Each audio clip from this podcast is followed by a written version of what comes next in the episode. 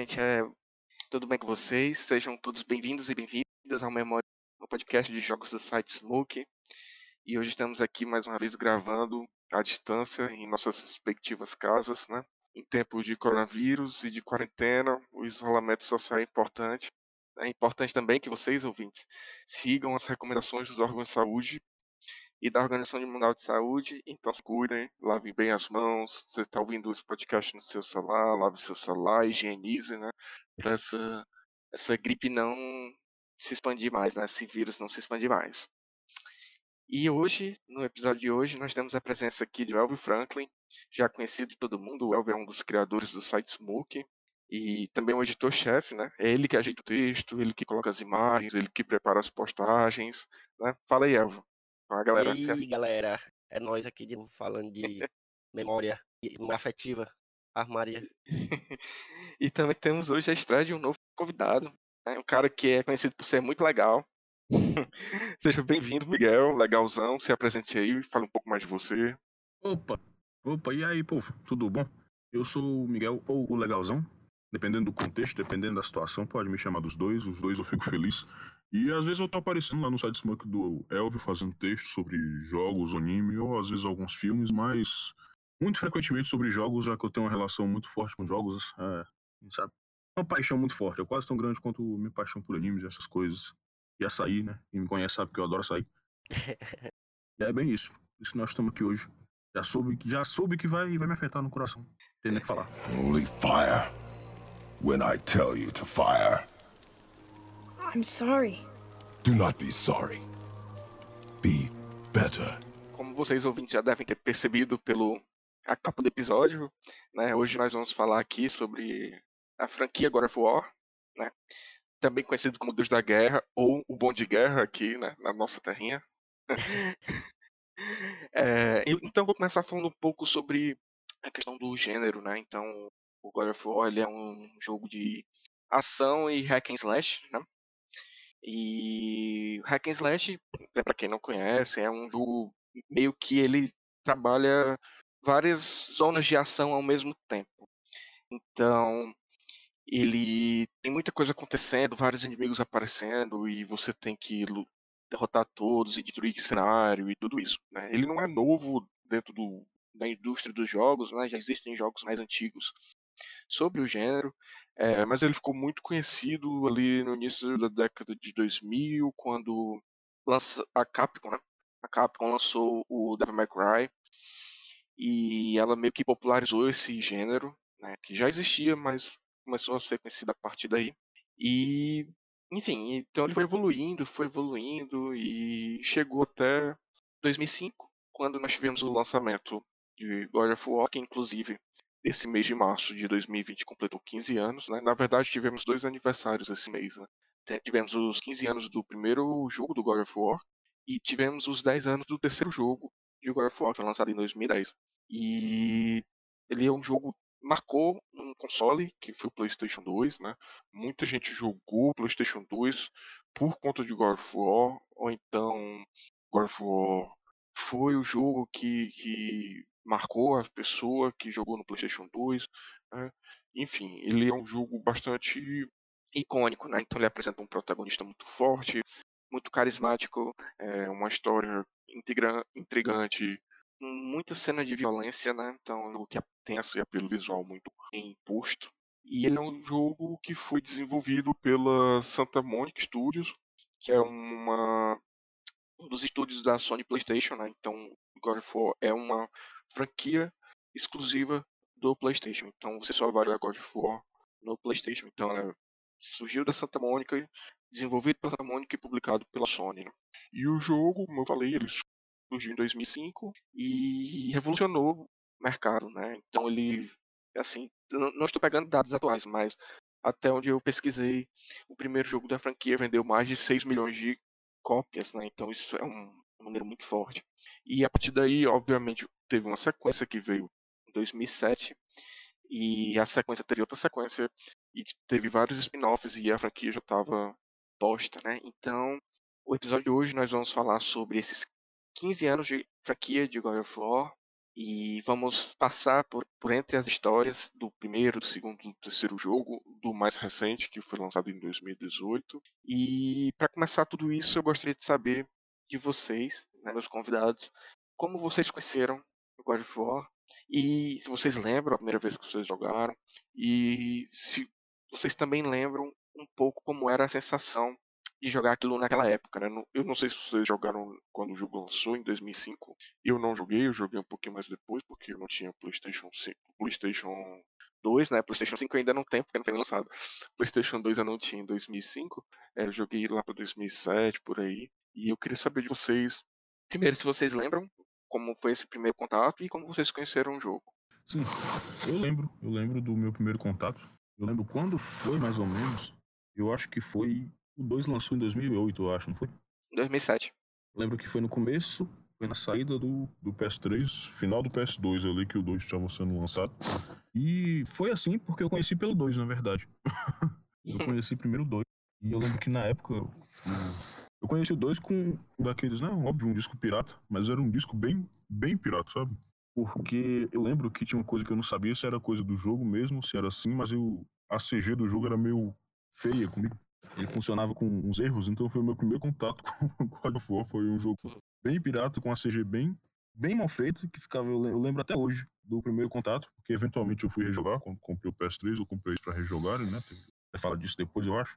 Mas aí o meu jogo tinha uma CG bem feia, ficava uns pixels gigantes na CG, mas foi um choque quando saiu da CG, né? Porque quem lembra o 2 começa com aquela grande batalha e tal, e aí quando saiu da CG feia, que começou o jogo, eu fiquei tipo, meu Deus, o que é que tá acontecendo? Tô jogando um, um filme, filme louco de ação, épico, doido, e eu, foi, um, foi um choque, assim, de realidade. Que o jogo já começa te jogando dentro da batalha, então eu já fiquei tipo, meu Deus, o que é que tá acontecendo aqui? Que loucura é essa? Vale lembrar que eu também não tinha, eu não tive contato com Hack Slash antes, então foi o meu primeiro contato mesmo. Já foi me jogando ali no fogo e eu fiquei, o que é que tá acontecendo? Que loucura é essa? E fui absorvendo aos poucos.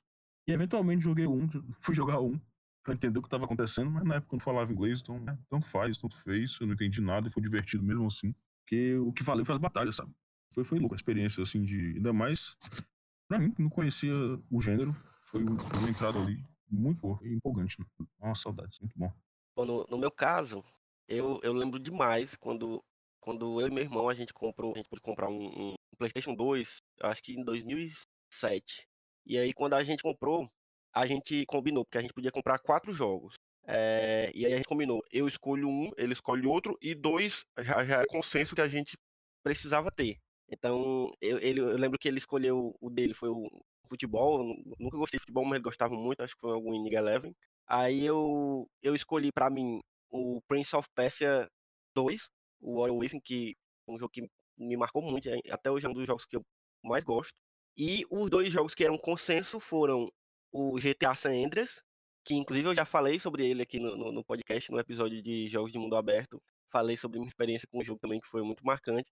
E o, o outro jogo que era consenso entre nós era o primeiro God of War, que a gente, a gente nunca tinha jogado, mas como era um jogo que na época todo mundo tava falando e a gente frequentava muito locadora, a gente via a galera jogando, mas a gente nunca teve. É, a gente jogava outros jogos na época. É, a gente só sabia que todo mundo queria ter e queria jogar. E aí a gente escolheu ele também. E aí esses três jogos, né, o Sanders, o, o God of War e o Prince of Persia 2, foram os três jogos que me colocaram no, no mundo do, do, PlayStation 2, porque é, eu nunca tinha tido um videogame assim antes. Pra não dizer que eu nunca tinha tido, eu tive, quando eu era pivetinho, eu tive um Master System 3 e só tive dois jogos, então nem conto muito, mas foi o primeiro, meu primeiro videogame foi o PlayStation 2 e aí foi quando eu joguei é, sem parar, sem parar esses três jogos assim. E o God of War, foi, foi parecido com a experiência do, do Miguel também, que foi com dois no caso, mas para mim no, no, no, primeiro, eu fiquei muito impressionado com, com na época, a, a qualidade gráfica do jogo. Bicho. Fiquei é, é, besta, porque pra gente naquela época era, era como o Miguel falou, era um, o, o primeiro era muito bem feito pra época. Assim, para um jogo tão rápido como ele é, né, tão dinâmico, é, ele é muito bem feito. E aí, também como o Miguel falou, a gente já começa dentro de uma batalha, a gente já começa no, no, no meio de um fuzuê e a gente dá aquela agonia no começo, porque você né, ainda tem aquele tutorialzinho e vai aprendendo, mas tudo muito rápido. E, mas aí quando você se acostuma e a gente percebe que o jogo ele é feito para ser muito fácil, assim, eu, eu, eu considero o, o, a jogabilidade dos primeiros God of War muito simples, né? Porque é um jogo de bater e, e, se, e se esquivar, bater, se defender, se esquivar, bater. E tem aquela aquela aquela esqueminha dos, dos chefes, né? Que você eu não sei como é que tem um nomezinho pra isso, né? Vocês, vocês lembram quando você tem que apertar certos botões pra poder fazer uma sequência? É, quick, quick Time Event. Isso, exatamente. Eu achei muito interessante isso também, porque dava uma dinâmicazinha bonita pro jogo, porque parecia que você tava jogando mesmo um filme, né, dando aquelas. Sendo que é, é tudo muito simples, né? E outra coisa que me encantou demais no jogo é que, desde sempre, assim, desde que eu me lembre, eu sempre amei mitologia grega. É, e aí, eu já sabia que o jogo se passava né, naquele contexto de, da mitologia e das histórias da mitologia grega que eu tanto gostava já. E aí também não, eu, não, eu não entendia tanto o inglês e tal na época, mas o jogo também é muito simples nesse sentido. A história dele é muito visual. Então, apesar de muita coisa ser pedida porque eu não estava entendendo o que estava falando, mas o que eu estava vendo já falava muita coisa. Então eu, eu já reconhecia os deuses. É, e aí quando você começa a entender a história do Kratos e, e começa a, a, se apegar ao personagem, enfim, eu, eu, eu, foi um jogo que me marcou demais, assim, né, nesse sentido de, de, dessa surpresa, dessa, desse, dessa jogabilidade também que eu não conhecia muito, também como o Miguel nunca tinha jogado muito esse, esse gênero. É, e eu fiquei muito apaixonado, bicho, porque eu, eu, tanto eu quanto meu irmão, a gente jogava sempre junto e ficava revezando para finalizar. E a gente tinha esse negócio de finalizar em todos os níveis, né? Em todas as dificuldades. A gente começava jogando no fácil, depois jogava no, de novo no médio, depois jogava no, no hard, que era, era o nível Deus, né? Que tinha. E aí é isso, a gente jogou muito, muito, muito. E eu tenho uma memória muito boa, assim, do, do tempo que eu joguei esse jogo. O primeiro, né? Falando do primeiro. Entrando. Massa. É, minha experiência foi um pouco parecida com a de vocês, e, é, mas eu já tinha tido um contato antes com o Hack and Slash, porque eu tinha jogado o Dave My Cry, né, jogo da Capcom, e eu não lembro exatamente o meu primeiro contato com o God of War. Eu lembro de algumas sensações que eu tive, né? A primeira foi quando eu joguei o primeiro jogo, eu joguei na ordem normal, né? Não, não comecei pelo segundo, nem no, voltei pro primeiro, então eu peguei a cronologia desde o começo. É, eu achei o jogo deslum, deslumbrante, assim. É, graficamente falando, ele é muito bonito pra época, então ele tá ali no. Tá, como ele foi lançado já num período que estava entre transições, né? De, de consoles, gerações, né? Já tinha sido anunciado o PlayStation 3, tudo isso, então ele pegou ali o finalzinho de vida do PlayStation 2, então os gráficos estavam assim fenomenais. Mas eu lembro, é engraçado que a minha primeira lembrança assim é que eu, eu gostava da história, também gostava de mitologia grega, como o Elvo também, e tudo isso. E eu achava o jogo muito divertido e muito desafiador. Eu não achava um jogo tão fácil quanto o Elvo, o Elvo disse que achava. Primeiro jogo em alguns momentos bem complicados. É, ele era muito desafiador nisso. Mas eu não tinha empatia com o protagonista. E eu achava o Kratos é, um protagonista. É porque ele tem a cara de carrancuda demais. Então ele não. não eu não nutria um, uma empatia muito grande por ele. Diferente do Dante, né? Do Devil May Cry, que já era uma pessoa mais despojada e, e mais brincalhão, tudo isso. Então eu sentia mais empatia pelo Dante do que o Kratos. E essa comparação acaba sendo um pouco inevitável nessa altura, porque os jogos são muito próximos, né? Devil May Cry 3 foi lançado em 2003 e o God of War 2005. Então é inevitável você não conseguir comparar os dois. Né? Então o Dante era muito mais carismático, muito mais brincalhão e o Kratos era mais car carrancudo. E de princípio eu não gostava muito dessa característica dele. Foi mudar justamente quando eu joguei o 2, porque da trilogia clássica, o 2, né? clássica assim, né? O outro não foi lançado nem muito tempo, né? Fez 10 anos agora, mas assim, pegando esses jogos da primeira trilogia, é, o 2 é o que eu mais gosto, disparado. Mais gosto e mais pra frente eu explico por quê. E, mas foi a partir do 2 que eu comecei a gostar mais do, do Kratos ou Kratos, né? O pessoal chama Kratos também, enfim. Mas eu comecei a gostar mais do Kratos, ele começou a aparecer mais é, interessante pra, pra mim.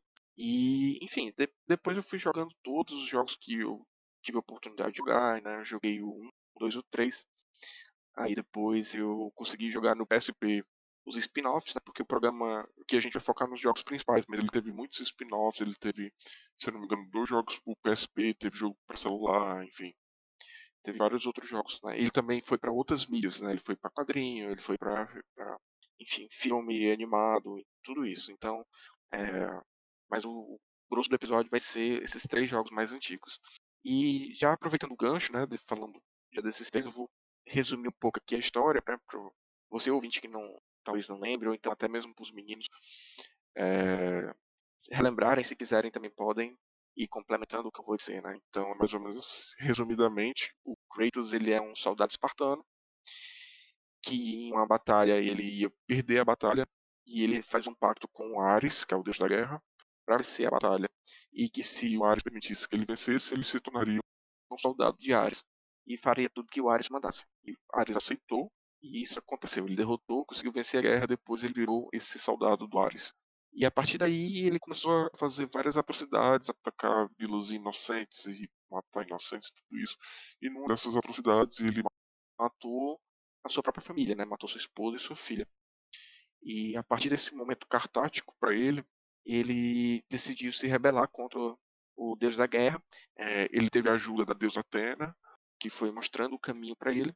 E esse é basicamente o desenrolar do primeiro jogo, né? Você vai acompanhando o personagem nessa jornada do herói de conseguir poderes para poder derrotar o deus da guerra. E o segundo jogo mostra a consequência disso. Você mata o Ares no final do primeiro jogo. E no segundo jogo você assume o posto de deus da guerra. Você é o deus da guerra. E você começa o jogo sendo o deus da guerra, então você é extremamente poderoso no início do jogo. E você meio que dá o auxílio aos espartanos, que é, são da, da mesma origem do, do, Kratos, né? ele é um espartano, general espartano. E os deuses do Olimpo vêm com mau, maus olhos, então eles resolvem fazer meio que um, um golpe, né? eles armam golpes e armam um golpe para destituir Kratos como deus da guerra. E o segundo jogo ele se desenrola a partir dessa queda do Kratos como deus da guerra até a retomada para ele enfrentar Zeus, né? E o terceiro jogo, o final do segundo jogo para essa retomada acontecer, é, Kratos se alia aos titãs, né? Então ele vai encontrar as irmãs do destino e volta no tempo e consegue trazer os titãs para a era dele e tem uma guerra novamente entre os deuses do Olimpo e os e os titãs, que é o plot do terceiro jogo, né? Que é essa embate final entre o Olimpo, Kratos e os titãs. E o jogo termina com uma mensagem muito bonita, né? Assim, é, trágico e bonito, né? Que Kratos está com aquilo que estava dentro da caixa de Pandora, né? que era a esperança. E para que o mundo não seja destruído, ele comete o suicídio, né? O suicídio, entre aspas, né? a gente sabe que ele sobrevive, mas ele comete o suicídio e espalha a esperança pelo mundo, para que o mundo não seja destruído. Então o jogo ele segue nessa, nessa linha, pelo menos os três mais antigos, né? E, e queria saber de vocês, assim, de uma forma geral, como é que essa história chegou até vocês, se vocês lembram de mais algum detalhe. E podem acrescentar, podem falar o, que mais chamou atenção nessa história, nas, na, na, construção dessa narrativa, né, que é dividida em três atos bem, bem determinados. E você, os chefes, né, como o Eva falou, são os próprios deuses. Então você vai enfrentando um deus ou outro, vai ao matá-lo você meio que recebe o poder dele e vai agregando esse esse, esse acúmulo de poderes até o final. Então, vamos falar agora de uma forma bem geral, assim, em relação à história. É, o que é que vocês mais gostam, o que é que vocês menos gostam, enfim, podem ficar à vontade e complementar o que eu falei. Sobre a, a história, foi uma coisa que eu demorei muito para absorver. Peraí. Sobre a história, foi uma coisa que eu demorei muito para começar a absorver mesmo, né? Porque quando eu joguei a primeira vez, eu não entendi muita coisa. Eu entendi bem pouquinho, porque eu não entendi inglês na época. Então, eu fui vendo só pelas imagens. Como você já falou aí, a história do God of War na verdade, de todos, é bem fácil de entender porque ela é uma história relativamente simples, né? Você vê o cara muito full da vida, né? Que né? revoltado, depois você vê uma, duas pessoas morrendo, falando como eu vi na época, né? Você vê. Ai. Peraí. Ai, peraí que eu dou porrada na parede. Gesticulando. Deixa eu voltar. Sim, pois é, na história do. A história de God of War é uma história simples, assim, na forma que ela é contada, né? E eu, eu demorei a entender, mas na realidade foi até. Assim, dava para entender por conta das imagens. Que você viu lá o Pratos, ele tava louco da vida, putaço, e você vê que ele matou duas pessoas, que depois ele ficou triste, então você. De alguma forma eu pensei na época, ah, devem ser importantes para ele, né? Essas pessoas, afinal de contas, ele ficou muito triste ter matado elas. E aí, eventualmente, você vai entendendo que é família, você pensa, ah, filho e tal.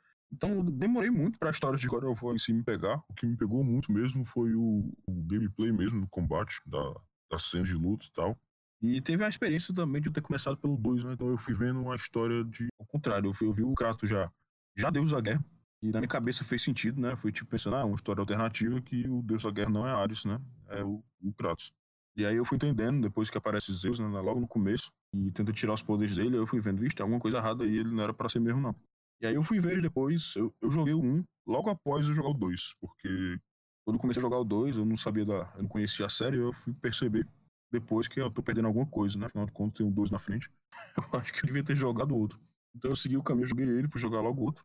E é uma, é uma história assim, sabe, que não, não é profunda, mas acaba pegando você porque todo mundo consegue se identificar de alguma maneira com essa coisa da família e tal. E sendo bem, bem sincero, assim, não me pegou muito, por motivos como você já falou aí, do o Kratos em si. Ele é um cara muito difícil de criar gosto, porque ele é um brutamontes, puto da vida, revoltado, e sai batendo todo mundo. E uma, uma coisa constante no, na, na, trilogia, como você falou, é que ele vai ficando cada vez mais puto ao longo dos três jogos, né? Ele começa o jogo ali revoltado com, com Ares, e aí no 2 ele tá, fica com fica revoltado com Zeus, e quando chega no 3 ele tá revoltado com todo mundo, e ele sai matando geral. Todos, ele vai limpando o Olimpo, né? Deixando o Olimpo completamente vazio de qualquer pessoa, qualquer deus ali no caso. Então, é, tipo, eu, eu, eu, eu tenho um apreço por histórias meio trash. E eu acho que o God of War me pegou muito nesse sentido. Porque a história não, não me pegou muito mesmo, no sentido emocional. Então eu, eu curtia muito ver o, esse maluco revoltado, matando todo mundo que ele podia só porque sim. Isso, obviamente, falando da minha visão de quando eu não, eu não entendia nada que estava acontecendo na história. E foi, foi, foi uma jornada interessante. Ela fica mais interessante para mim quando chega no God of War do, de 2018. E aí eu acho que ele ressignifica a história toda para mim, nesse sentido. Mas é, é bem isso. Foi, foi bem, eu, eu, eu via como uma trecheira e eu curtia muito pela trecheira que eu via que era.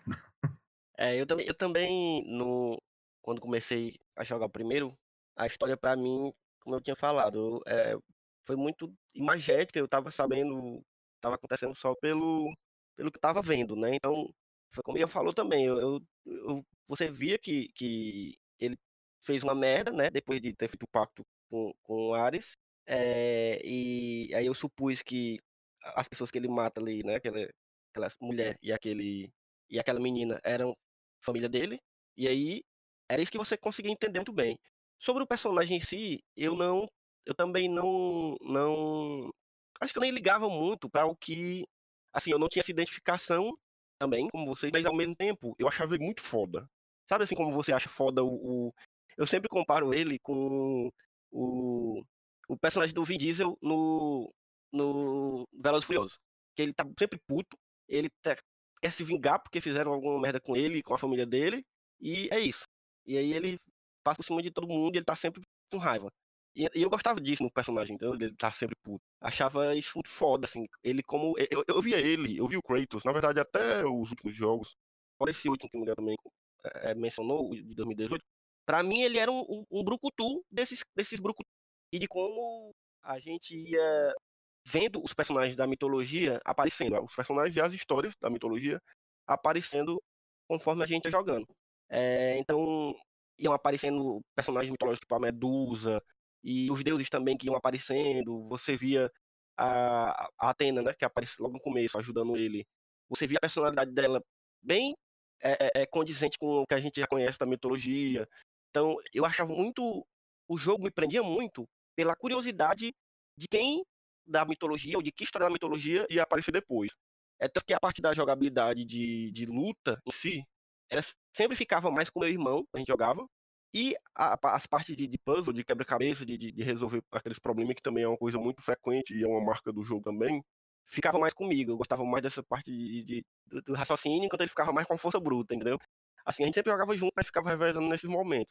E, eu, e é isso, a gente ficava sempre. É, como meu irmão é, é mais novo e, e não, não, conhecia tanto de mitologia quanto eu, que já estudava, já fazia história e tal, e já, já tinha lido muita coisa de mitologia grega, é, eu achava legal porque eu explicando para ele as, as histórias e os personagens da mitologia que iam aparecendo. E isso foi muito divertido para mim no jogo. E no 2 também, mesma coisa. O que me motivava no jogo era a curiosidade de ver qual era o próximo personagem da mitologia que ia aparecer. Isso era uma das coisas que eu mais me divertia no jogo. Pois é, é, eu também concordo com vocês. Eu também tinha essa, essa paixão pela mitologia e eu achava muito da hora essa questão da, da do jogo ter essa história meio frenética, né? Meio trash, como o Miguel falou e tudo. É, e eu, mas o, o, que eu mais me impressiono é crescimento narrativo né, do jogo. Então, o primeiro jogo ele era bem mais contido, apesar dele ser muito trash e, e ter essa questão do trash que eu digo assim no sentido da história ser meio galhofa, no, de não seguir fielmente a mitologia, de apresentar esse personagem brucutu e que mata deuses, enfim, tudo isso trash nesse sentido, não de que é mal feito, né, porque longe disso. Mas a partir do segundo jogo, a narrativa e a história ela ganham uma proporção, bem dizer, épica, assim. Né. Então, eu lembro que o jogo, né, eu também joguei a versão pirata, né? Aqui no Brasil, né, o PlayStation 2 era um console que a pirataria rodava solta, né? Comia solta. Então todo mundo jogou esse jogo pirata aqui no Brasil. Não adianta iludir. Mas em 2010, 2011, por aí, eu consegui comprar o jogo original. Numa promoção na Americanas, eu comprei por 19 reais. E esse jogo, ele, ele era tão épico, né? Por que, que eu tô falando isso? Porque ele era tão épico que, na época do PlayStation 2, ele vinha com dois DVDs. Era um jogo gigante. Né? A, a, história dele não cabia em um DVD só. Era muito difícil ver isso no PlayStation 2. Né? Ah, era comum ver no PlayStation 1 porque os jogos eram grandes e eles precisavam dividir em diversos CDs. Né? Então, por exemplo, o, no episódio passado, que foi sobre Final Fantasy, a gente falou que o Final Fantasy era dividido em vários CDs. Né? Final Fantasy era dividido em três CDs, Final Fantasy VIII era dividido em quatro CDs. Mas tudo isso era conta do tamanho da mídia, né? O CD ele só tinha 700 MB né, de tamanho, de espaço. E o DVD não, o DVD ele tinha, o DVD convencional ele tinha 4.7 GB e os DVDs especiais tinham 8. alguma coisa de gigabytes, né? E o God of War ele tinha dois DVDs, o God of War 2, né? Ele tinha dois DVDs desse de é, 8. alguma coisa de giga, então era um jogo imenso. Pro PlayStation 2 ele foi um projeto muito ousado. E é meu favorito dessa trilogia antiga porque ele dá esse salto. Né? O primeiro ele é muito bom, tem muita ação, gráficos muito bonitos, mas o PlayStation 2 ele dá o, o God of War 2 ele dá um salto nessa na qualidade do jogo e na proposta que ele ele tenta trazer consigo, né? Então dessa, dessa jornada épica, dessa desse crescimento, enfim, tudo isso. E muito desse, desse crescimento e dessa jornada se deve a uma pessoa que é o diretor do jogo, que é o Corey Barlog, não sei se eu estou pronunciando o nome dele direito, que ele basicamente ele é o homem responsável por God of War a partir do God of War 2. Né? No primeiro jogo ele era só um programador, ele trabalhava como programador e animador do, do Kratos, e a partir do segundo jogo em diante ele já virou é, diretor de criação e dirigiu o God of War 2, dirigiu e roteirizou, né? O roteiro é dele. Roteirizou God of War 3, roteirizou todos os spin-offs de God of War que saiu e dirigiu e roteirizou o God of War de 2018. Né? Então o Corey ele é responsável por tudo isso, né? Eu obviamente houveram outras pessoas, outras pessoas, é, e mas ele é, é grandemente por trás disso, né? Então muito desse crescimento se deve a ele. E eu queria saber o que, é que vocês acham desse, desse, justamente dessa, dessa questão específica, como chegou para vocês. Eu sei que vocês não jogaram diretamente e foram pegando os jogos e depois retornaram, mas quando vocês tiveram uma visão clara de como o jogo se desenvolveu, né? Porque mesmo a gente jogando God of War 2 primeiro, depois voltando pro God of War 1, a gente consegue montar na nossa cabeça esse, esse esquema, né? Até chegar no 3, enfim. Como é que vocês viram e sentiram principalmente né, essa, essa sensação né, desse crescimento da história do primeiro para o segundo e que chegou no auge no terceiro. Né, porque o terceiro ele é o auge do auge do auge do épico. Tudo ali é desproporcional, é tudo exagerado. É, os gráficos são exageradamente bonitos, a trilha sonora é fenomenal, o gameplay é o melhor gameplay de God of War antigo que tem, tem no terceiro. Mas enfim, eu queria saber dessa. Como é que vocês sentiram essa mudança do primeiro pro segundo e do segundo pro terceiro. Eu, eu lembro de dessa essa coisa que você falou da, da grandiosidade foi a coisa que mais me atraiu no God of War mesmo. Foi o que foi o que me fez, fez o jogo me pegar. Já como eu falei com eu comecei pelo 2, né? Então, eventualmente quando eu joguei o 1, um, eu fui perceber a diferença de, de, de escala mesmo, tendo um pro 2. Porque o 1 um começa com aquela batalha, né? Batalha no batalha no navio contra as, que contra as hidras. Você tem que lutar contra as três cabeças individualmente, depois você luta contra elas três juntas no convés e tal. E é, é uma grande batalha, né, e tal, mas não se compara com a primeira batalha que eu vi em God of War, que foi aquela batalha contra o Colosso, né, que já, é uma, já mostra mesmo a diferença de escala. E eu não tive a priori do 1 pro 2, eu fui ter depois do 2 pro 1, né, quando eu fui ver a diferença, mas eu pude perceber a escala comparada a tudo que já que existia em relação a jogos. De ele já te colocar e, e você ter lá que enfrentar essa criatura gigantesca que sai destruindo toda a cidade lá, que eu não lembro se é Atena ou alguma coisa assim. Mas ela sai destruindo absolutamente tudo e você tem que derrotar aquilo. E eu não, eu não lembro de ter visto nada parecido nos joguinhos com isso. Então ele já, já, já me mostrou que veio. Chegou, já fiquei, meu Deus, que loucura é essa? E o 2, como você já falou, ele vai nessa. Ele vai seguir nessa escala mesmo de, de ir aumentando. Vai aumentando cada vez mais. Todas as. Assim, chega um momento que você enfrenta várias criaturas gigantes. Tipo, eu lembro que tem uma luta que acho que nem é uma, uma luta com um chefe gigante que você enfrenta um, um bicho que eu não sei se era o Kraken, mas era um bicho muito parecido com o Kraken. Eu acho que é Kraken. E, que, tipo, meu Deus, eu tô enfrentando o Kraken aqui. Que, que loucura. Os, os tentáculos dele voando e batendo aqui, desviando. E uma doidice. E quando eu terminei, né, o 2, voltei pro 1. Um, e foi, foi menos intenso, né, no sentido de não ter essas batalhas gigantescas, mas deu para ver, por exemplo, naquela sequência que você escala as costas de um titã para chegar no templo que tem as costas dele, não lembro qual é o titã. Mas é Cronos, eu acho, né? É Cronos? É, acho que é. Mas eu lembro que você vai, acho que é pra pegar. Eu não lembro o que é que tem que pegar também. Mas você, você tem que pegar alguma coisa lá dentro dele, tá no deserto, e já é um choque assim muito grande quando você tá andando naquele deserto, que é uma fase, inclusive, insuportável. Verdade. tava com raiva naquela fase, né? Um saco pra você encontrar, que você tinha que. Eventualmente eu descobri que você tinha que seguir o som. E aí você encontrando os bichos, aí sabia que tava na direção certa. Mas antes de eu entender que eu tinha que ouvir o som, foi um saco para passar daquilo, foi um sofrimento absurdo. Mas aí quando você vê o bicho, você já fica assim, meu Deus, olha o tamanho dessa criatura. E aí depois disso eu joguei o 2 de novo, né? Obviamente, pra seguir a sequência, e fiquei esperando o lançamento do 3. E quando veio o 3, rapaz. não tinha nem o que dizer. O 3 chegou mesmo chutando tudo. Chegou quebrando tudo. Que a primeira sequência dele já chega assim, você ficando assim. Eu já tinha um PS3 na época. Eu já tava esperando muito ansioso. Eu lembro que eu tinha, na época eu era estudante, mas já tinha guardado dinheiro. Eu tava ali com o dinheiro guardadinho pra comprar o 3, que eu tava muito empolgado. E ele já começa mesmo jogando ali, mostrando para que que ele veio. Já começa, né? Você nas costas da Gaia, escalando o Olimpo, lutando contra Poseidon com uma criatura louca de água que vai te atacando grandiosidade nível mais de 8 mil, porque ele chegou mesmo para botar, mostrando a que veio, explodiu tudo, foi uma... Nossa, eu até lembro do, do dia que eu joguei, que eu comprei, cheguei em casa, e meu tio, que eu tenho um tio que gosta muito de ver as pessoas jogar videogame, porque ele não consegue jogar direito, então ele adora ver, porque ele gosta muito do que acontece nos videogames, ele não consegue jogar direito. Ele até tenta, mas ele passa, toda vez que ele joga, ele passa várias horas preso na primeira fase, ele desiste. Aí eu lembro que quando eu comprei o 3, eu botei lá e meu tio ficou olhando e ficou, meu Deus, esse negócio parece um filme. Aquela frase clássica de né? parece um filme. ele ficou lá olhando e, tipo, maravilhado. E eu louco também, porque né, subindo no Olimpo, gigantes, vários gigantes escalando no Olimpo, você ali pequenininho no meio, porém enfrentando um desses gigantes que era Poseidon. Então ele chegou mesmo quebrando tudo. Essa coisa da escala foi o que mais me atraiu na série mesmo. Foi o que me fez gostar muito dela. E mesmo, mesmo nos spin-offs que ele falou, a eles conseguem dar uma viajada e manter a escala sempre absurda. O que é, de longe, assim, minha característica preferida da série nesses três primeiros jogos. É muito bom como você se sente assim, parte de uma coisa muito, muito surreal, de tão louca e grandiosa que é. Muito absurdo isso. É maravilhoso também. Nossa, acho que eu vou, vou jogar depois de terminar aqui, porque tá dando saudade.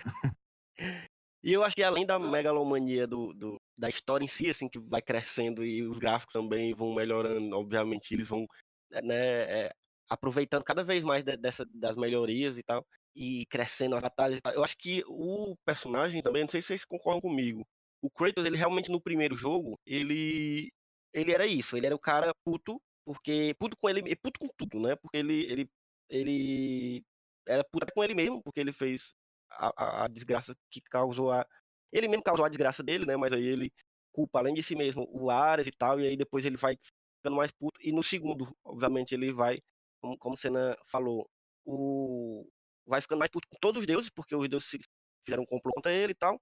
Mas eu acho que o, o, personagem, ele dá uma aprofundada muito boa, assim, do primeiro pro segundo. Porque eu acho que exatamente a mão do, do, do roteirista é, teve uma importância muito forte. Porque eu acho que no, o primeiro, era um jogo que o foco não era a história em si. O foco do primeiro jogo, claramente, era a, a o, o, o, gameplay mesmo, assim, é, é a, questão do, do das, das, batalhas, das lutas e os quebra-cabeças que eram legais e tal, mas é, é, é óbvio que você é, você percebe claramente que a história do personagem em si era muito deixada de lado. No segundo, eu acho que isso muda, para mim. No meu ver, no segundo, você consegue dar importância, você consegue dar mais importância pro Kratos e para o que ele estava passando, e aí você acompanha todo aquele sofrimento dele de, de, de né, ele era um deus, ele tinha chegado ao, ao máximo possível é, que, um, que um, um, ser humano, que até então a gente tinha a noção de que ele era um humano só, a gente, por mais que ele, ele fosse muito foda no primeiro jogo,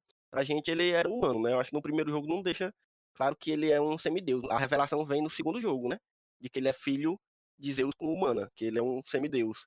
E aí tudo faz mais sentido, porque ele era foda demais já, antes de ser um deus.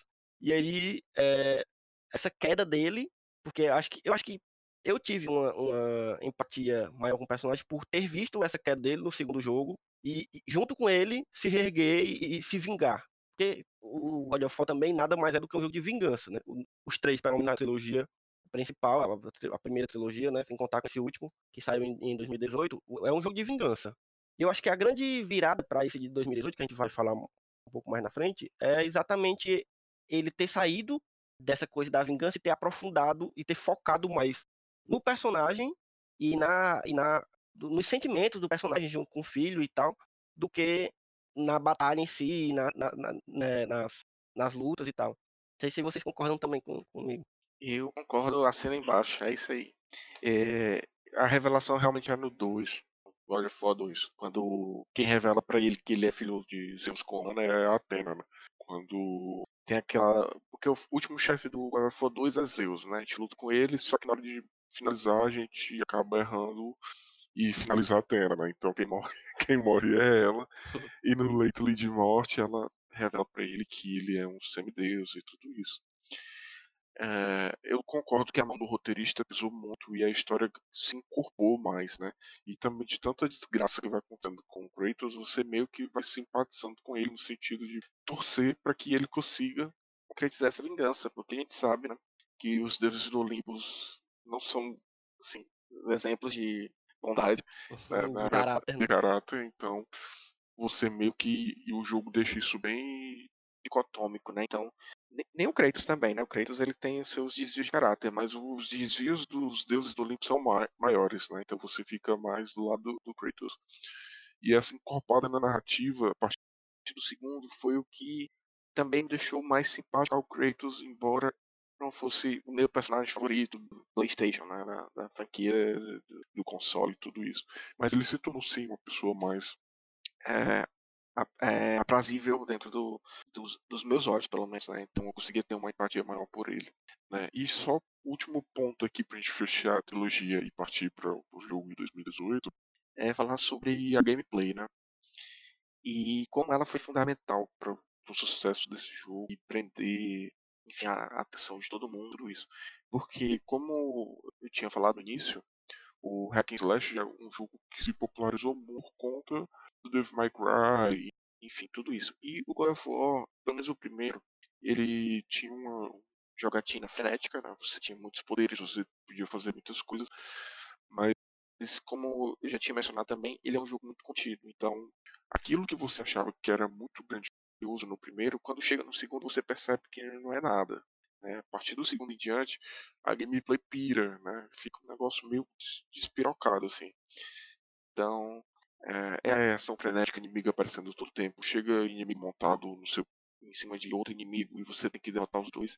E ele apresentava finalizações mais elaboradas, né? Então você podia bater no inimigo e quando ele ficava muito fraco aparecia um símbolo em cima dele, né? Assim, um botão de comando. Você apertava e o Kratos finalizava. E as, e as finalizações eram todas muito violentas e, e, e sanguinárias. Então, né, a partir do 2 esse gameplay deu, deu um salto.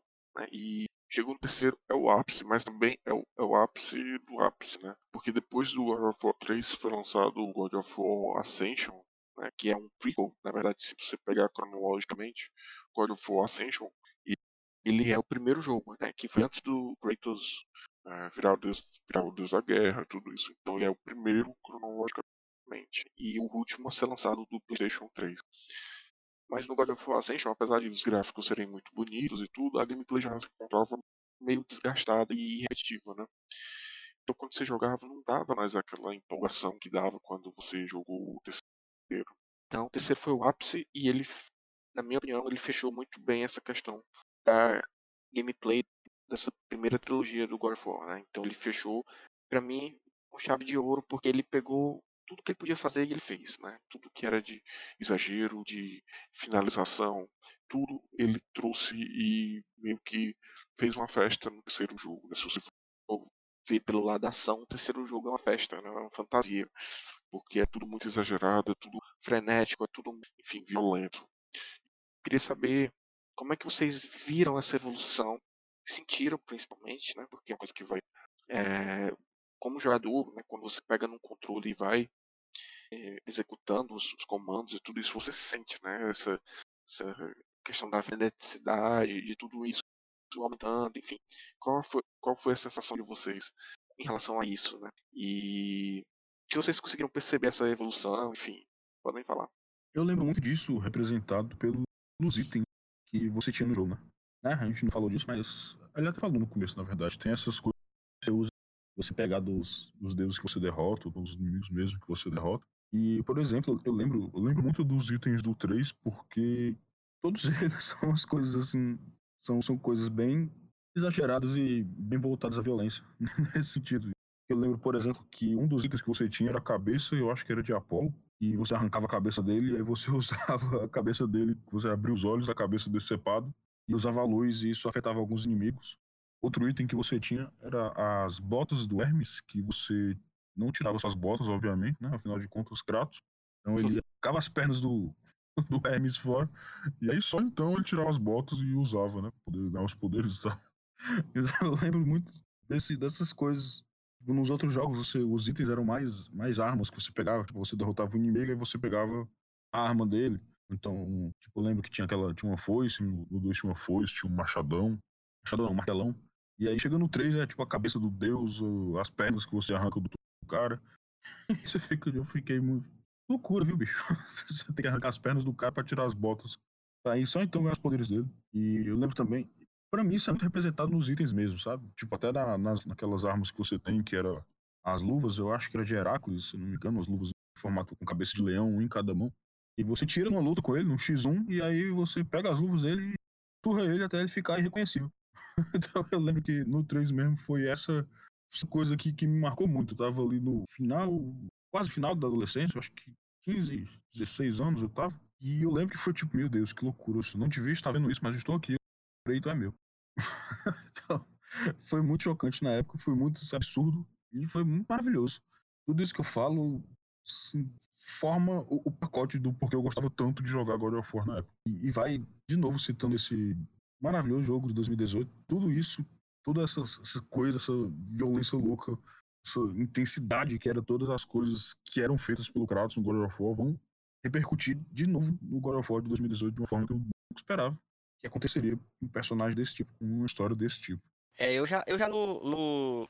Sobre a jogabilidade, eu não sei se porque eu demorei muito, tipo, do primeiro pro segundo, eu acho que eu demorei um, alguns anos, né? O, o, primeiro é de quando? De qual ano, Sam? 2005. Joguei, é, acho que eu joguei em 2007. E o segundo, eu acho que eu joguei, deve ter jogado uns 4 anos depois, 3 anos depois, talvez. Demorei só pra jogar o segundo. Aí eu não lembro de ter sentido tanta diferença na jogabilidade. Na verdade, isso da, da jogabilidade eu, eu sempre achei muito repetitiva, o que eu achava bom, porque como eu falei, eu tinha muita dificuldade nas, nas, nas lutas, então eu, eu, eu sempre esperava já, tanto no, no, no 2, no 3, quanto no Ascension que eu joguei depois, eu sempre já esperava aquela mesma coisa, para não ter que aprender muita coisa, porque eu queria só ver a história, entendeu? Eu não queria aprender mais. É, então eu não, não sei se eu. Porque eu demorei muito, inclusive o 3, eu joguei o 3 muito recentemente. Fui jogar, acho que não faz dois anos, porque eu, eu joguei no, no videogame do meu irmão já, lá, lá é, que mora longe de mim, então eu fui de férias pra lá, pro interior, e joguei com ele, meu irmão, que já não era mais engraçado, isso até, né? Passa o jogo passando de geração em geração. Já não é mais o meu irmão é, mais novo que jogava comigo primeiro. Já é outro irmão mais novo ainda, que é o Atila, inclusive, ele é muito fã de God of War, ele vai, ele vai adorar que eu esteja falando sobre o jogo aqui no, no podcast, vou mandar um abraço para ele. Porque eu joguei com ele o 3, é, inclusive foi, foi frustrante, porque teve hora que o jogo travou e eu fiquei, meu Deus, vai acabar as férias, vou ter que voltar e não vou, não vou conseguir finalizar o jogo. Então eu não, eu não consegui finalizar o jogo. Eu sei como termina o fim, porque eu fiquei muito frustrado e, e assisti depois umas gameplay e vi o final do jogo e tal. Mas eu não consegui jogar até o final, porque o desgraça do jogo travou. Mas eu, enfim, no terceiro também não senti essa diferença na jogabilidade. Achei muito igual às outras, com acrescentando poucas coisas e umas mudanças. O, o 3 eu achei mais, mais, um pouco mais complicado por causa de mudanças nos itens, como o Miguel falou que, que vão aparecendo e tal, que eu acho que tem uma, uma dinâmica mais um pouco mais complicadinha nos itens, no uso dos itens para usar contra os vilões e tal. E eu comecei a jogar recentemente o 3, o 3, aliás, o, o de 2018, né, o God of War de 2018, e é impressionante a, a, a diferença. Eu até estava falando com o Senna antes de começar a gravar que eu senti uma dificuldade muito grande, exatamente porque, como eu já esperava aquela mesma jogabilidade né, de todos os outros jogos, e nesse, nesse último jogo é completamente diferente, completamente mesmo. O, o jogo muda tanto na, na, na, na, jogabilidade quanto na, no tom da história, né? E eu acho que isso é muito visível. E eu acho que o sucesso do jogo tá nisso. Não é mais uma repetição dos outros dos jogos anteriores, que era sempre essa coisa da vingança e aquele personagem que não é tão aprofundado, é meio raso, porque vingança é vingança e pronto. Você só tem que esperar o cara completar aquela vingança. Nesse não. Nesse já tem uma relação familiar, já tem uma coisa dele com um filho que é muito forte. E eu jogar esse jogo também nesse momento, que eu tenho um filho, também é muito simbólico e eu fico muito emocionado jogando. Eu ainda não terminei de jogar, tô jogando bem devagarzinho lá na Mila, até. É, jogando por parcelado em não sei quantas mil vezes. E eu tô achando lindo, mas é, é isso. Eu acho que a diferença maior é desse. É para esse último. Nos outros eu não sinto tanta diferença na jogabilidade e na, na dinâmica, né? Na, na, na, mecânica dos jogos, na, nos quebra-cabeça e tal. E uma coisa que eu tenho que, que, que falar assim, do, da trilogia principal, eu acho que já puxa para vocês também quiserem comentar, é a trilha sonora do jogo, dos três jogos, e né, não vou falar desse último, porque também tem uma mudança muito grande, mas dos três jogos é, uma, é muito marcante para mim. Quem é que não, não fala de God of War e não lembra na hora daquele, daquele, daquele toquezinho? Mas é na hora. Se alguém falar de God of War pra mim, na minha cabeça vem a trilha sonora na hora, porque é muito marcante. Ela é muito bonita e muito épica, né? Que casa muito bem com, com, o tom épico do jogo. É perfeito. Eu acho a trilha sonora do, do, dos três God of War uma das melhores que eu vi de, de, videogame, assim, no sentido de casar perfeitamente com o tom do jogo. Não dela ser bonita, sozinha e tal, mas ela, unida com, com tudo que a gente vê no jogo, ela é perfeita, assim, não, não consigo imaginar uma trilha diferente. Miguel, você vai falar? Sim, sobre a trilha, puxando logo do, do que o Elvio falou, realmente a trilha não fica muito. Você pensa nisso, esses, esses acordes que ele, que ele falou aí sempre vem à cabeça.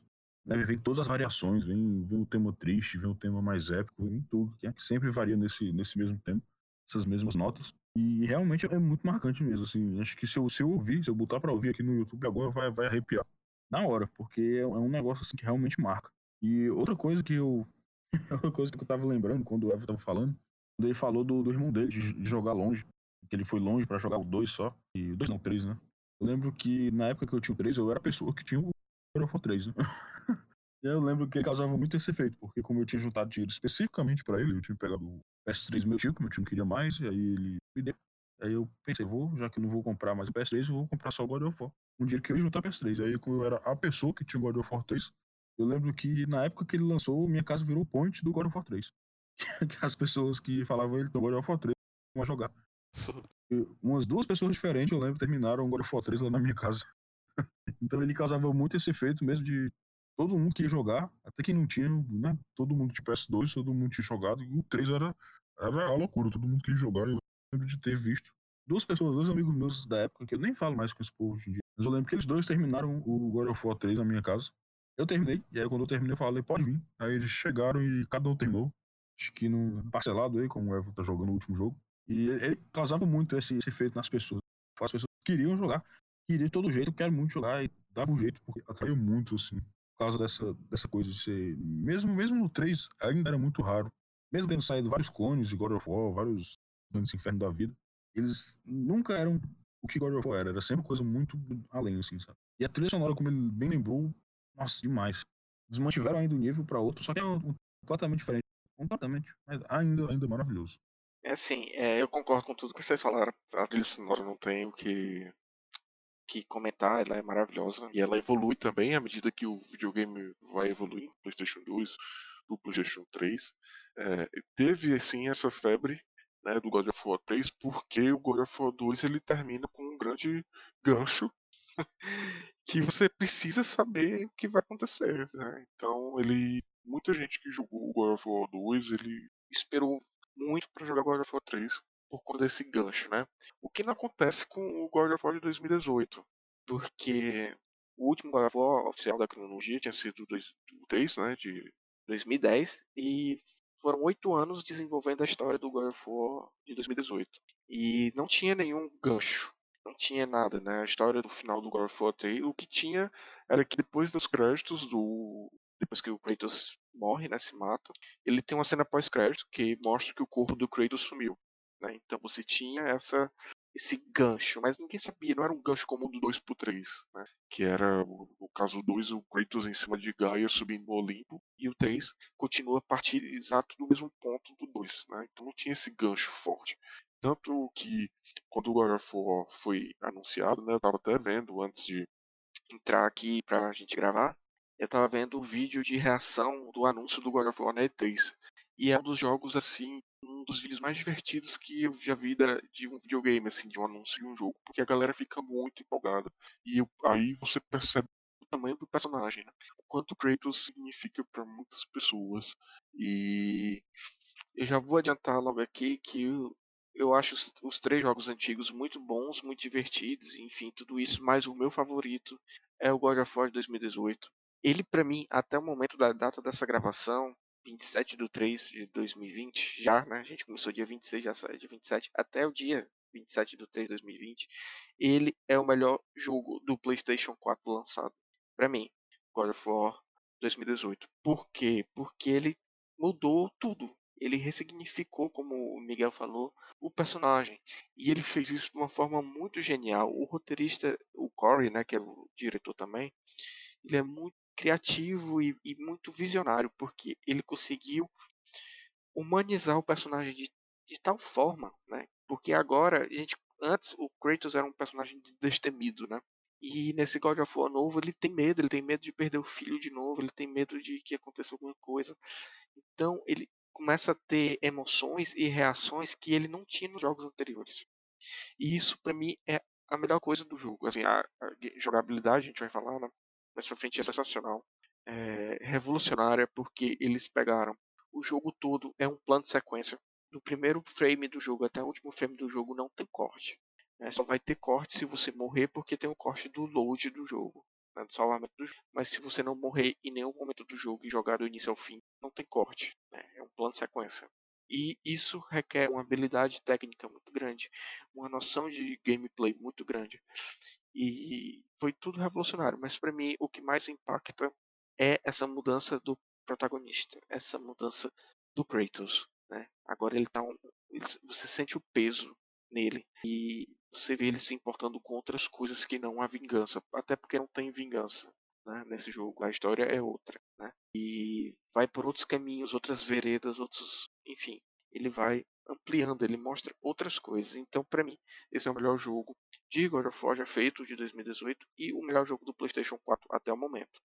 E antes de, de passar a fala para o Miguel, eu só queria ressaltar que o Elvio ainda não terminou o jogo, então vamos tentar conter assim informações de spoiler para não prejudicar a experiência dele, né? Porque o final do jogo é, é, enfim, ele tem um ponto de virada muito interessante e que não pode ser falado porque senão vai estragar a experiência.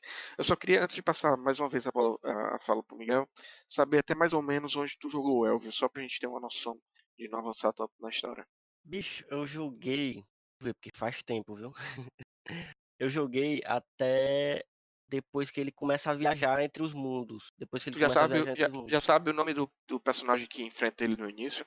Rapaz, deixa eu lembrar. É aquele que é rápido sua porra, né? É, o, o primeiro, o, o, primeiro boss que aparece. Que é o que, que entra na casa. Rapaz, é. ele é o. o... Eu Não, mas tu sabe, tu sabe quem é? Sei, sei, sei. Pronto, o nome dele é Baldur. Né? Uhum, que, é um, que é um dos filhos do, do Odin. Isso, isso. É Aliás, só pra saber. É irmão, tá... ele é irmão do Odin, agora eu não lembro. Eu acho que ele é um dos filhos. É. Também não lembro. Mas enfim, é só pra saber onde, é até onde vai, pra gente Uhum. também não chegar até o final e coisas do tipo. Então, enfim. E só mais uma coisinha, o início do jogo ele é fenomenal. Tem aquela luta entre o Baldur e o Kratos, que é uma coisa meio Dragon Ball. É. É muito foda. Muito foda. Deixa, eu- deixa eu começar falando sobre o, esse 2018, já que eu tinha falado antes. Só pra dizer, porque a gente falou sempre da, da- da- das mudanças que teve, tanto do, do- da história, do personagem em si, quanto da jogabilidade. Mas teve uma mudança muito brusca e que, pra mim, foi o que mais me empolgou pra jogar esse novo jogo, além de, claro, né, ter- sa- saber que o jogo ia ter um nível de, de- de gráfico muito mais avançado do que o, né? São, foram oito anos de diferença e a gente sabe que a, a tecnologia está avançando muito rápido. Mas, além da coisa do gráfico, era o fato de agora eh, o personagem que estava dentro da mitologia grega, que eu gostava muito e tal, e ainda gosto, me interessa e tal, ele entrar em outra mitologia que essa sim eu sou completamente apaixonado, tanto que foi meu tema de estudo no, no- no- quando eu fiz graduação em História, meu TCC foi sobre isso, eu pesquiso mitologia nórdica, e então eu fiquei muito, muito, muito empolgado quando eu soube que o, o Kratos ia sa- sair da mitologia grega, não sair assim, ele ia assim, que a mitologia nórdica coexiste dentro da- do universo do jogo com a mitologia grega e ele ia se introduzir, né, se ficar recluso em outro lugar onde o que impera é a, a- são os deuses, né, é o panteão da mitologia nórdica. Bicho, eu fiquei louco quando eu soube que ia ser isso. Fiquei louco porque eu fiquei, caraca, agora sim.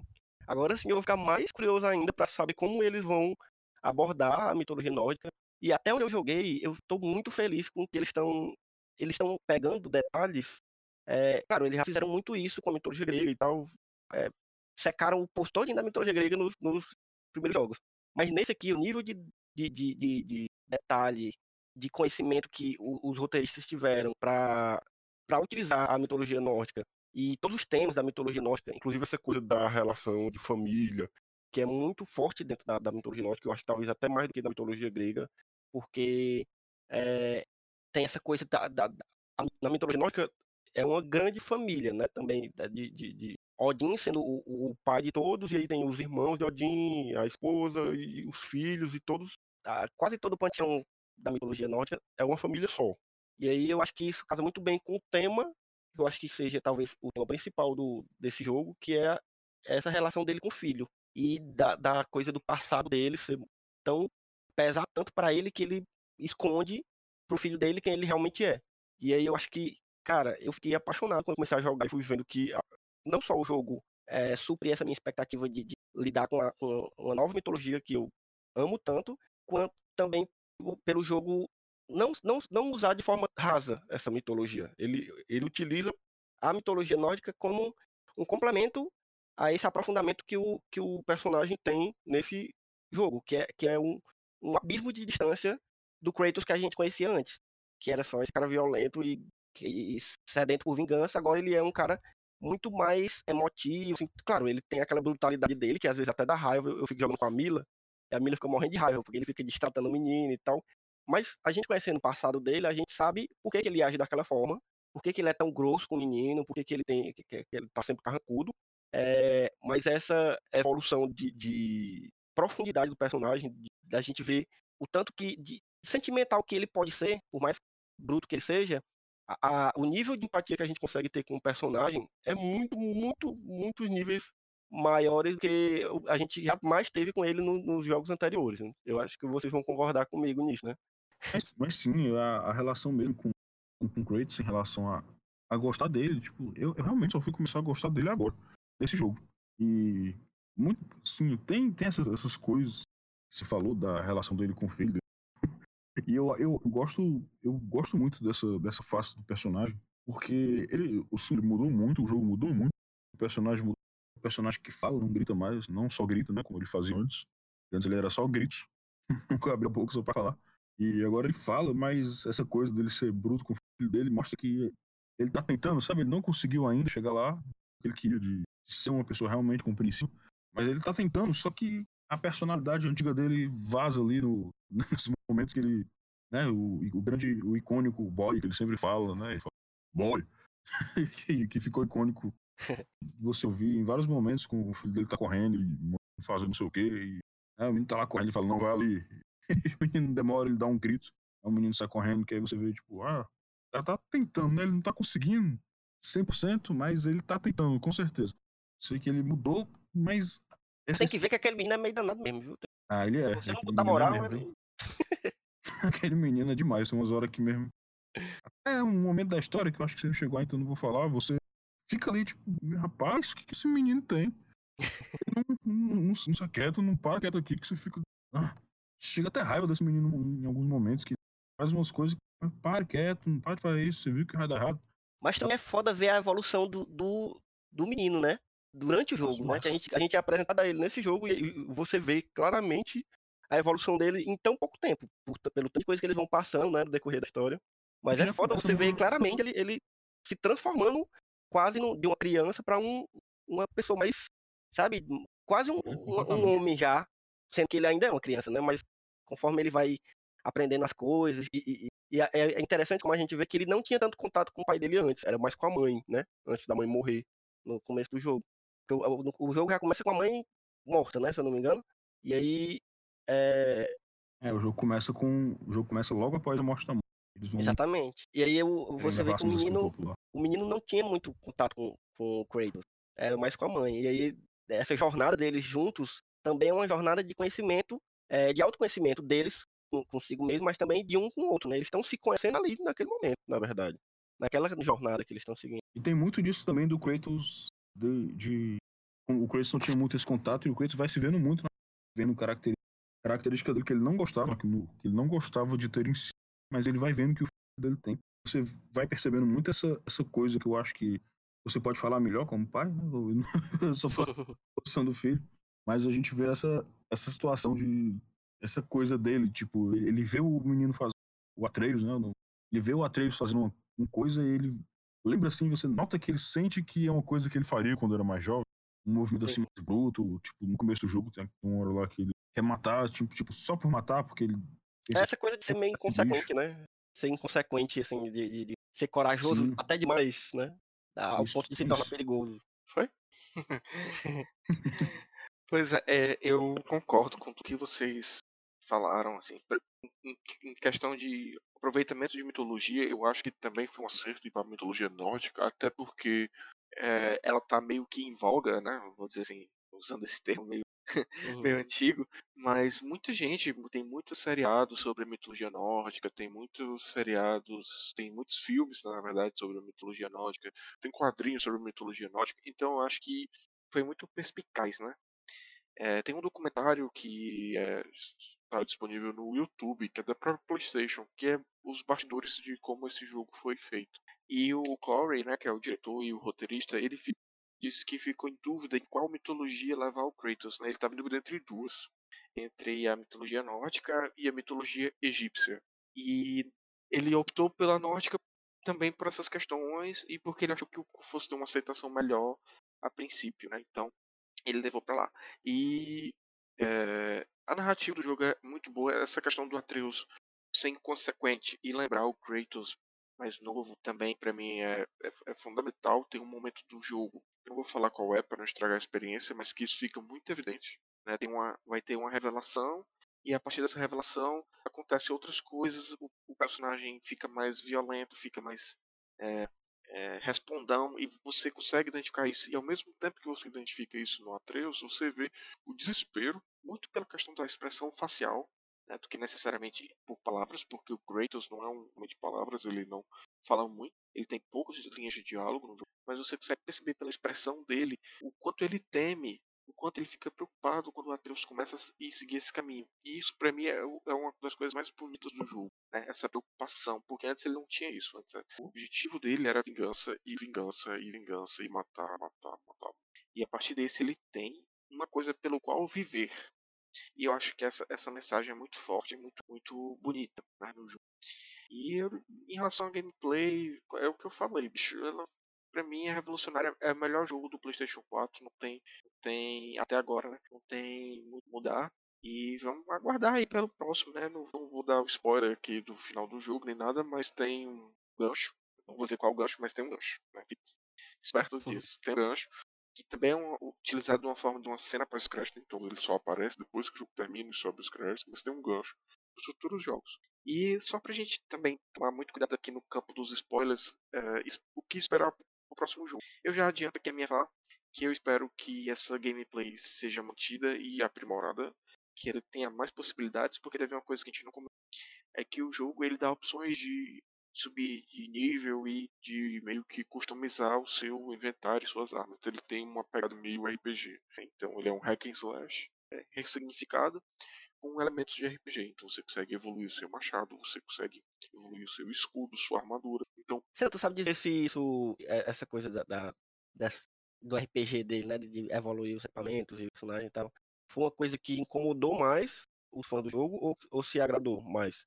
Cara, eu não sei precisar dizer o quanto agradou e o quanto desagradou. O que eu sei dizer é que o, o War, esse, esse último, né? Ele é o mais vendido da série e o que tem as melhores notas em todos os reviews e, e tudo. Então acho que de uma forma geral agradou, assim.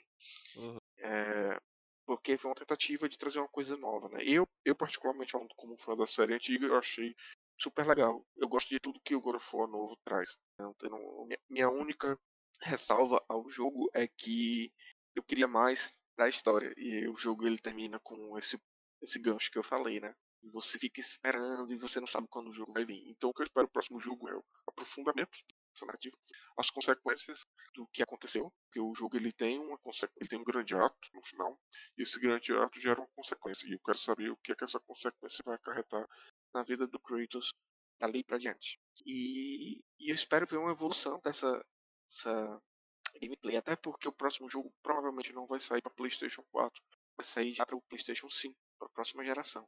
Então a gente espera gráficos melhores, um poder de processamento melhor e outras evoluções que vêm com o console novo. Então eu espero muito isso. Manter essa pegada da história com essa característica de personagem e aprimorar ainda mais essa questão da gameplay e da grandiosidade dos eventos que vão acontecer.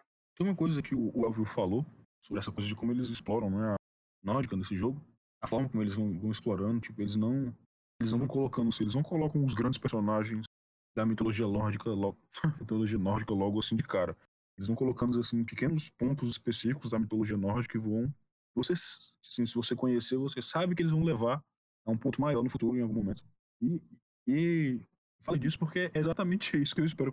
Eu gosto, gostei muito da jogabilidade, né, que da moda agora dos jogos de ação, né, na época era bem hack Dave McCray, agora a moda é controle de Dark Souls, né? Aquele combate mais cadenciado, mais lento, mais golpe por golpe. Mas você tem que pensar mais nas suas ações, outra mais batendo no botão adoidado. Nesse é mais tipo, vamos usar o escudo aqui rapidinho, dar um golpe aqui, defende, dá três golpes, coisas. Eu acho que eles vão manter e dar melhorada. Eles sempre foram muito bons no quesito de jogabilidade. Mas eu espero muito no sentido de para onde eles vão levar a história do jogo mesmo. No, no sentido de mitologia. De o que características da mitologia nórdica eles vão encaixar nessa, nessa história e ver a roupagem que eles vão dar, né? Como eles sempre eles dão a própria roupagem para as mitologias, adaptam para o universo do God of War e eu tô muito curioso para ver como é que esses grandes personagens da mitologia nórdica vão realmente encaixar e aparecer nessa, nessa história que tá por vir aí. Então isso é de longe o que eu, tô mais esperando. Eu quero ver, por exemplo, como é que Odin vai ser mostrado, como é que ele os poderes dele, a forma dele se manifestar, coisas dos corvos. Eu quero, quero ver muito disso, sabe? Essas coisas específicas. Tô muito, muito empolgado para ver essa evolução dentro da mitologia. É, eu, eu, eu tenho pouca coisa para falar assim do que eu espero, porque eu, eu acho que eu, eu devo ter jogado pouco mais de 20% do, do jogo. Então eu espero finalizar esse, é, o que eu mais espero. E fiquei muito curioso assim, com o que vocês falaram, assim, do que. Eu, eu nem tava pensando muito no fim do jogo, eu tava muito aproveitando o jogo conforme eu tava jogando, mas é, é isso também que o Miguel falou. Eu, eu espero essa mesma coisa que me empolgava muito no, no, nos jogos anteriores, que é a coisa de ver como é que eles vão abordar a mitologia, como é que os, quais os personagens que vão aparecendo, que forma eles vão aparecendo. Mas acho que esse jogo ainda tem essa esse gostinho maior, assim, de, de, de você também querer muito saber como é que os personagens principais, os dois protagonistas, né, dessa vez, por mais que a gente jogue com Kratos, né, é, a gente, eu vejo os dois como protagonistas do jogo, é, como, é, como é que eles vão evoluir na história. Eu acho que essa é, a primeira, é o primeiro God of War onde você se importa com isso, principalmente. É, tanto quanto com a história e com a curiosidade do que vai aparecer no, pela frente. É, você, eu fico muito curioso como é que essa relação deles vão, vai evoluir, como é que eles vão, o que eles vão aprender um sobre o outro mais. Então, esse jogo está sendo muito empolgante, além de, da coisa de, da mitologia em si, né? Que é, que é uma coisa que sempre foi o, o carro-chefe do, dos jogos, assim, do, da franquia. Isso da história deles agora se tornou tão interessante quanto essa coisa maior da mitologia em si. E sobre a jogabilidade, assim, eu consegui me, me adaptar à jogabilidade desse, porque eu sempre ficava esperando, né, aquela coisa que eu falei, sempre ficava esperando aquela mesma jogabilidade dos jogos anteriores, e nesse eu tive uma dificuldade de me adaptar sobre essa questão do, dessa RPGiza, RPGização do jogo, de, de você ter que evoluir os personagens e as armas, né, que existia de certa forma nos outros, mas de uma forma extremamente simples, né, que era só colocar a, a, o sangue no, nas armas para poder evoluir. Dessa vez você tem que ter um, um raciocínio mais elaborado para poder pensar o que, que você vai usar, o que, que você vai vender, o que, que você vai trocar, não sei o quê. E eu gostei muito disso, muito mesmo, porque já era uma coisa que eu gostava de jogos anteriores, porque eu, era, eu, eu sempre fui mais uma pessoa de jogar RPG do que do que o hack and slash, hack and slash que, é, que é esse estilo que ainda tá no God of War, mas a, a, uma mistura de gêneros, eu acho que isso, por mais que eu não tenha, eu não tenha, eu não esteja jogando tantos jogos atualmente, porque eu não tenho, eu tô, tô sem videogame, mas eu pelo que eu tenho jogado, os jogos têm cada vez mais é, se desenvolvido numa, numa, direção de juntar vários gêneros num jogo, num jogo só. Eu, eu, vejo muito isso, assim, e pelo que eu ando lendo sobre jogos, e os jogos, inclusive sobre os, os, os jogos que estão saindo textos no, no, site, que eu vou revisando e vou sabendo mais dos jogos quando eu vou revisar os textos, é, eu vejo muito isso, dessa, dessa, dessa junção de gêneros num jogo só. E eu acho que se eles continuarem fazendo isso nos próximos jogos da, da franquia, God of War, jogo, a franquia só tem a ganhar. Porque o jogo fica sempre mais dinâmico, fica, fica mais. Fica mais difícil, o que eu acho uma coisa boa em jogos. Eu gosto de jogo difícil. Por isso que eu, que eu tô me empolgando também com esse, porque eu tô vendo que ele tem uma dificuldade maior de, de você raciocinar no sentido de, de evoluir o personagem, evoluir as armas. É... E a jogabilidade eu acho ela mais difícil, o que para mim é uma coisa boa, o que não torna o jogo em si difícil mas ela é difícil no sentido de ser mais complexa, assim, mais, mais elaborada, mais bem elaborada do que nos jogos anteriores. E eu gosto muito disso. É, e é isso, eu espero que o jogo, o próximo jogo seja sempre melhor do que, do que esse, né? O que já vai ser muito, um desafio muito grande, eu imagino. Porque esse jogo é realmente muito incrível, assim, em todos os sentidos, tanto de beleza quanto de beleza da história, beleza do, do dos personagens, assim, como eles estão profundos. Enfim, é, eu, eu, eu, fico pensando no desafio que vai ser fazer um jogo melhor do que esse, porque o, o nível tá muito alto. É, eu também acho. Mas eu acho que, da mesma forma que eles conseguiram fazer na trilogia antiga, eu acho que eles vão conseguir nessa também. É, até porque a Santa Mônica ela não tem outras franquias, né? ela só se dedica exclusivamente ao God of War. Então eles têm um trabalho criativo, tudo lá dentro gira em torno dessa, dessa personagem, dessa história. É, só duas coisinhas que eu esqueci de pontuar aqui, que o Miguel falou eu acabei lembrando. É, essa questão do estilo Dark Souls, né? Inclusive o jogo mesmo, ele tem um, é, chefes secretos, que são as Valkyrias. Não sei se o Elvio já chegou a enfrentar alguma. Que elas são é, opcionais, elas não fazem parte da história. Então você pode não enfrentar nenhuma, o jogo se desenrola da mesma maneira que você enfrentando todas, então elas são a parte. E que elas são o Dark Souls dentro do God of War, porque elas são dificílimas de serem derrotadas.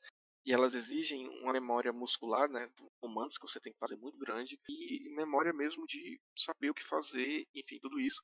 E também gostaria de comentar que durante toda a jogabilidade, né, toda a história, eu sempre fiquei com a sensação, não sei se vocês têm essa mesma sensação, mas eu sempre fiquei com a sensação de que a gente estava sendo observado o tempo inteiro. É, e o jogo ele tem alguns é, troféus, né, uma side quest que é você derrotar os corvos, né, matar os corvos, você tem que matar os corvos. E eu fiquei lembrando dessa história do Odin, né, que o olho que tudo vê e que está presente no, no jogo inteiro, né? Mesmo sem aparecer fisicamente, ele está presente no jogo inteiro. Eu queria saber se vocês tiveram essa sensação de estarem sendo observados e sobre as Valkyries também. Demais. Faz todo sentido essa coisa de ser observado. Eu, com toda certeza, o, o Odin está acompanhando toda, toda essa, essa jornada do, do Kratos e, e do Atreus. Nossa, demais. Até porque ele tem histórico de fazer isso, né? Com certeza está ali observando tudo. Só esperando um momento e fazer o que costuma fazer, né? Que é bagunçar geral. Deixava por ali. E quando chegar, vai ser chegando. Eu tenho certeza. Pois é. Então, gente, é, a gente está se encaminhando para o final do podcast. Né? Já vai aí já quase duas horas. Uma hora e quarenta, mais ou menos. É, eu queria agradecer ao Elvio por mais uma vez estar presente comigo aqui.